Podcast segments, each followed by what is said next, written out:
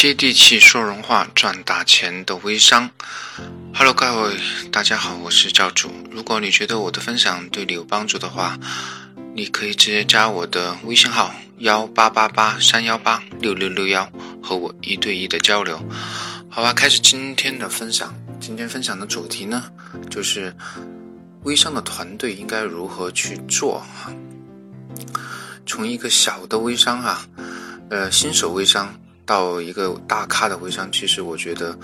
呃，中间一定会有自己团队的一个建立的过程。所以说，今天我们就来聊一下微商的团队应该如何去做。因为现在我觉得，呃，众多品牌之间的一种竞争，还甚至是同一品牌之间各个团队的竞争，也是非常的一个。惨烈的程度，当然，我觉得我们团队的一个优势呢，我这里说一下，就是每周我们有两场，呃，内容不重复的一个微商的培训，这是我们一直坚持的，呃，而培训的内容呢，是针对所有伙伴的问题，特别是微商过程中的问题，给予及时的解答和优化。因为其实，在回答这些问题的过程中，我们也是在共同的。去成长，而不是死搬照套哈，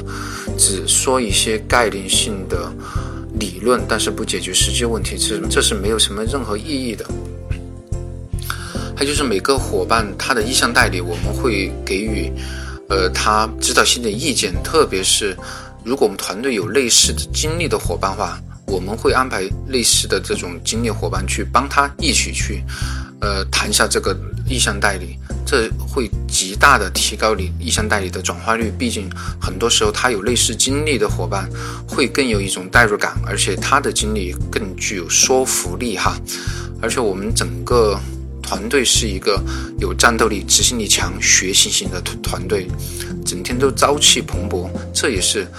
呃很多意向代理或者说陌生伙伴进到我们团队，很快就转化成我们代理伙伴一个我觉得最核心的一个竞争力啊。七个步骤哈，第一个步骤就是过三关。既然你要成为团队的一个领导者哈，一定会带领团队去度过三关。有哪三关呢？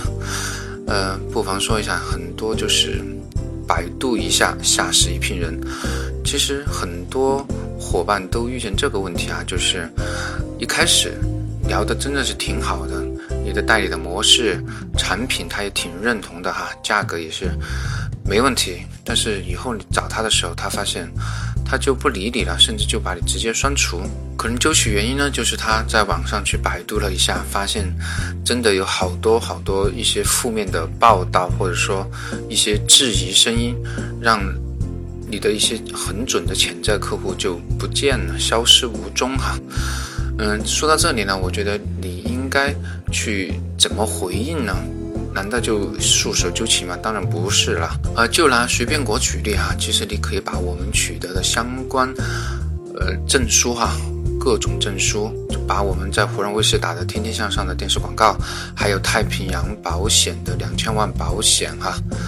呃，保险单都可以进行一个逐一罗列哈。如果真的是像网上说的那样哈。其实这些东西都是不可能获得的，因为专业的权威机构，他们其实也有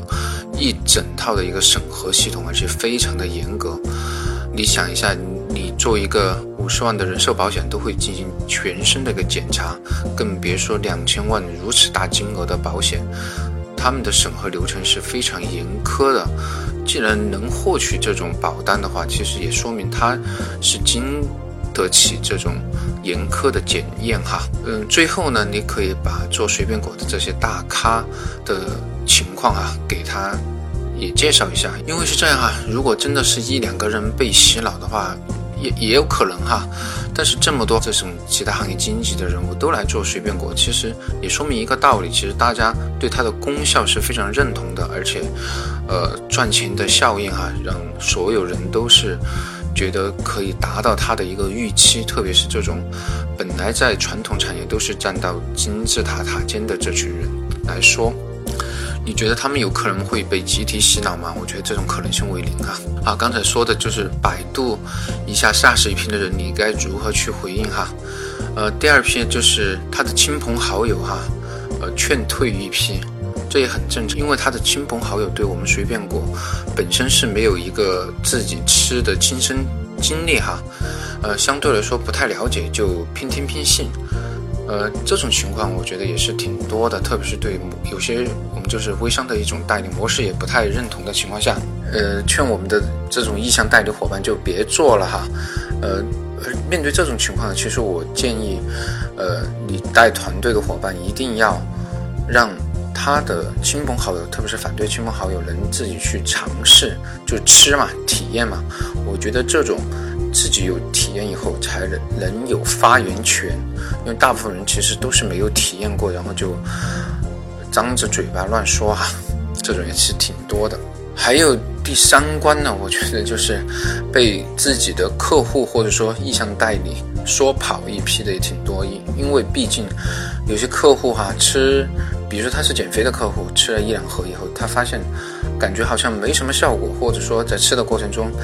呃，自己因为常年的毒素的堆积，哈，有拉肚子或者说，呃，排毒的反应会比较重一点，但是这都是一种正常的排毒反应。但是我们的代理就有一点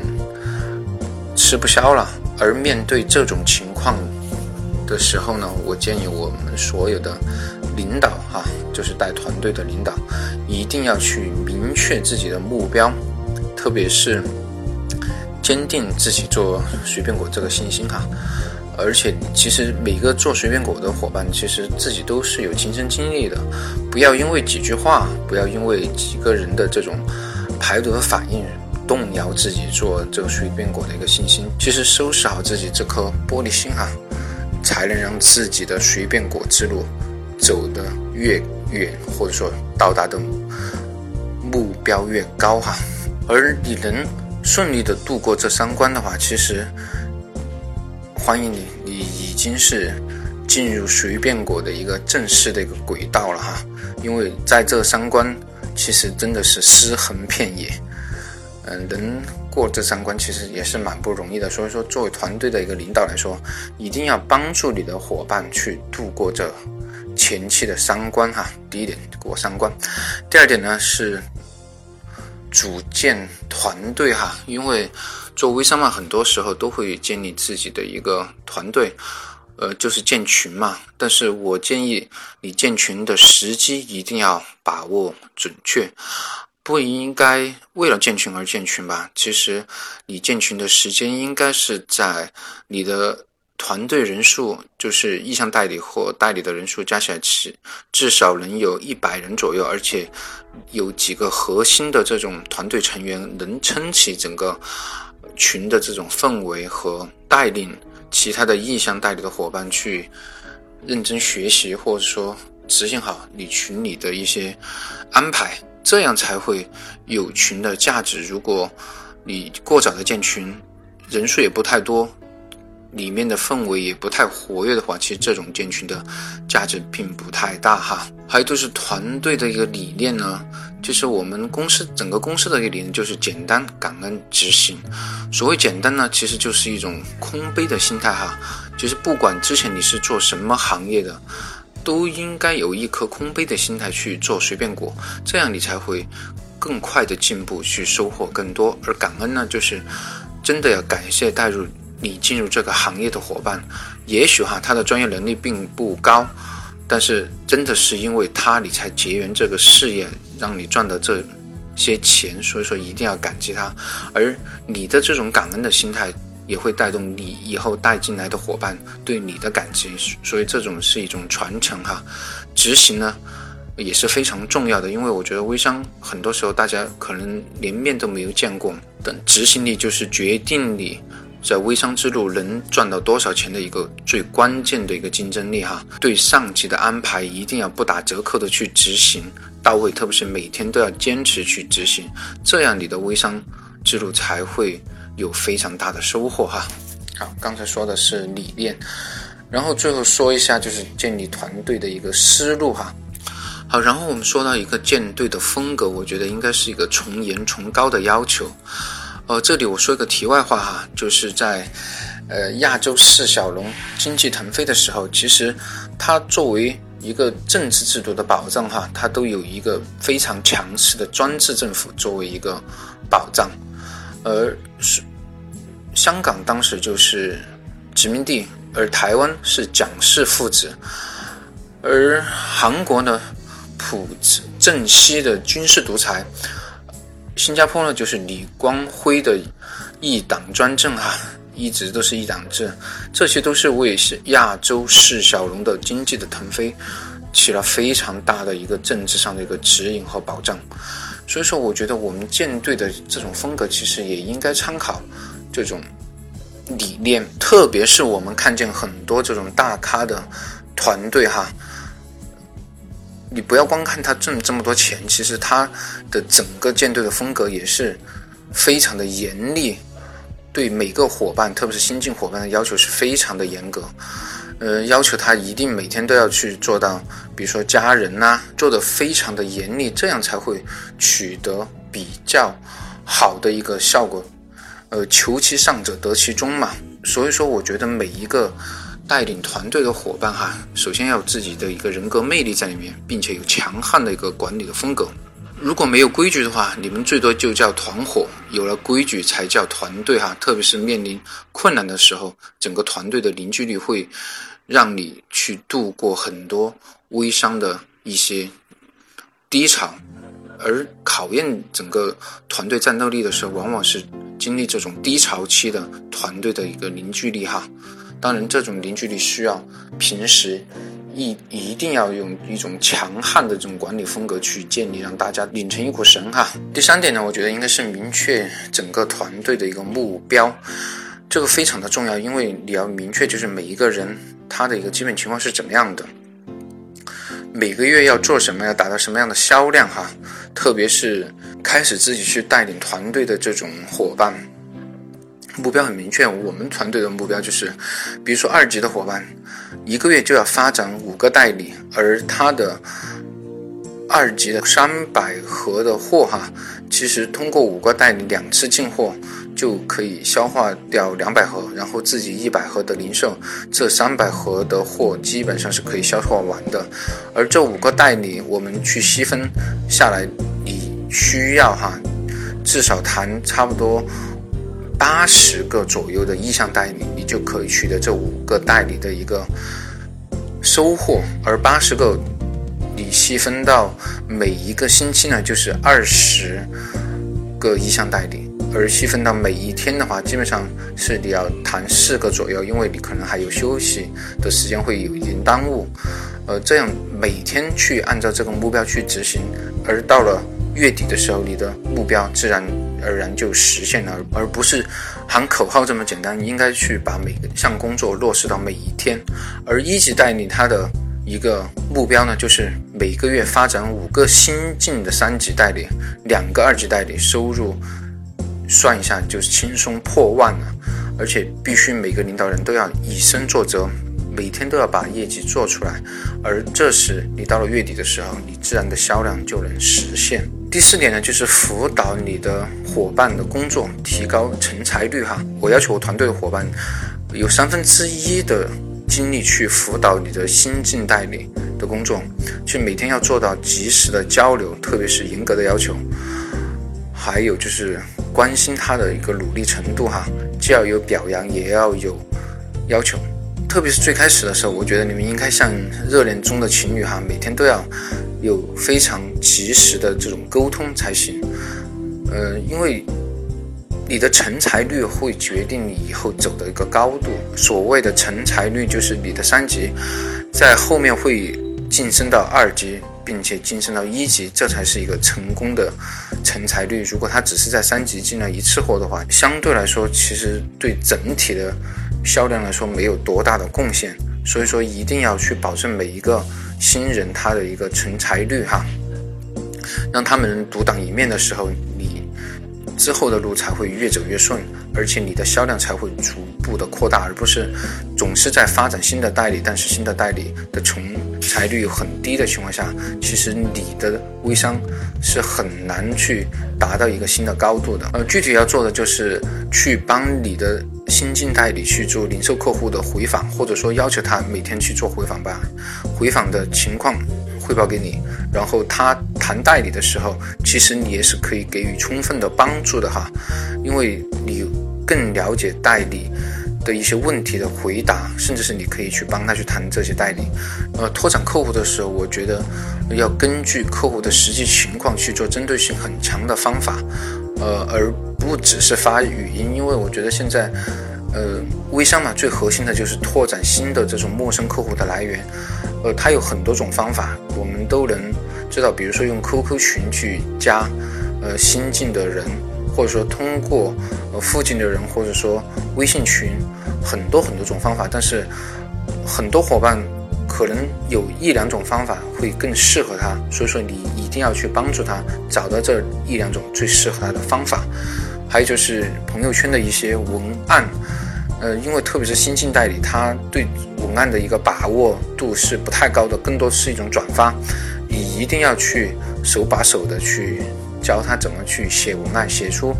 他自己的一个风格，或者说去回应一些具体的一些问题，而不是简单的进行一个转发哈。而第五点呢，我觉得是控制好自己的一个情绪。其实任何问题呢。呃，都只能向上去传达，而不能去向下去抱怨哈，因为这种抱怨的情绪会影响所有人的一个心理。呃，很多时候这种士气，呃，是往往决定一个微商团队的战斗力，或者说能走多远，能达到多大的一个高度的一个核心竞争力之一哈。所以说一定要控制好，特别是这种自己开始组建团队的这种。伙伴们一定要控制好自己的情绪。当伙伴遇到任何问题的时候，自己一定首先要处乱不惊，不要自己都慌了阵脚。然后下面的伙伴看见这种情况的话，其实他们会比你更慌的。而如果你敢去抱怨的话，他们马上就敢不做，你信不信？所以说一定要去控制好自己的情绪管理。呃，第六点呢，就是朋友圈的风格的确立哈。呃，当你已经开始带领自己团队的时候，如果你还是每天简单的一种复制粘贴文案的话，其实我觉得这是往往不够的，因为你需要去带领团队，所以说你需要去建立自己的一个风格。呃，当特别是你的伙伴给你一些问题的时候，你可以通过你的朋友圈进行一个有效的回应，而不光光只是简单的去转发其他人的内容。至少我的要求哈，我们团队的。伙伴至少有百分之十的原创，而而百分之十的原创是可以有利于你自己开始建立自己的风格哈，而且你可以自己梳理一下自己是怎么样的风格呢？我说几几个有比较有代表性的风格哈，比如说知心大姐姐，比如说睿智犀利的，或者说乐观爱分享的，其实都是一种风格，你需要。去寻找自己的风格，并长期的去坚持下去，这样才会让人更加的在朋友圈众多的朋友圈去记住你，而且吸引到其他的伙伴加入你的团队。呃，第七点呢，我觉得也是最关键的一点，就是真的应该是积极向上，锻炼气场，时刻自己。呃，说了三点哈，积极向上，我觉得很多伙伴都应该清楚，就是。微商应该保持一个积极向上的一个态度，不管你遇见什么困难，特别是团队要过很大的坎的时候，一定你就是整个团队的一个领头羊。大家都看着你的时候，你每天的状态就会影响到你团队伙伴的一个状态。而锻炼气场呢，其实往往很多时候，大家在专业程度都。接近的时候啊，这种气场才是真的影响别人能否跟随你，或者说是是否能说服别人的一个核心，就是你的气场是否能感染你周边的人，或者说成为他们心里最依附的那个领导人。时刻自己，我觉得是所有微商，特别是想取得成绩的微商，必须去。具备的一个素质哈，因为可能每个人的专业能力相差的不太多，但是通过你的努力坚持，或者说超乎于常人的这种付出，到后面你的收获其实会远远超过，呃，你在传统产业的一个呃收益的。但是你必须一开始就像在一个黑屋子里，你只是摸到了一扇椅子，摸到了一个板凳，摸到了一堵墙，而最后。这种死磕精神让你终于能找到微商之路成功的那扇大门。虽然这扇大门真的是非常的艰难哈，但是一旦你打开，相信所有的付出都是值得的。好吧，今天的分享就到这里了。